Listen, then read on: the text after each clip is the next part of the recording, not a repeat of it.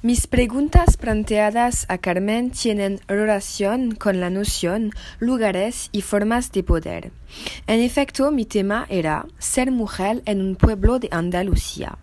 El pueblo evocado es el pueblo de Carmen y también ser mujer en España de manera general. Podemos decir que este tema pone en evidencia las diferencias entre los hombres y las mujeres. He hablado con Carmen de las diferentes acciones y organizaciones políticas como las leyes para luchar contra la discriminación y denunciar la discriminación y la presión que pueden sufrir las mujeres en una sociedad.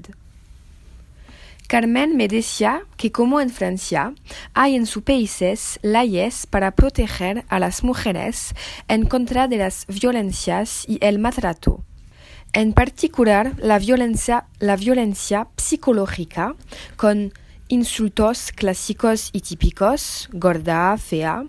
Además, existe un número de teléfono y asociación para apoyar y ayudar a las mujeres. Por lo tanto, podemos decir que la protección de las mujeres es un objetivo para los gobiernos francés y español. Por otra parte, le ha preguntado a Carmen cuál es el lugar de las mujeres en política. Me ha dicho que su madre fue la primera concejala municipal en su pueblo. También hoy hay un alcalde en su pueblo, pero ya hubo alcaldesa.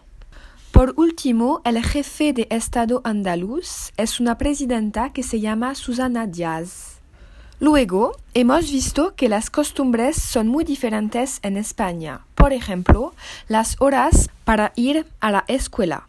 Los alumnos españoles no tienen clase por la tarde y son las mujeres que saben lo que van a hacer los niños.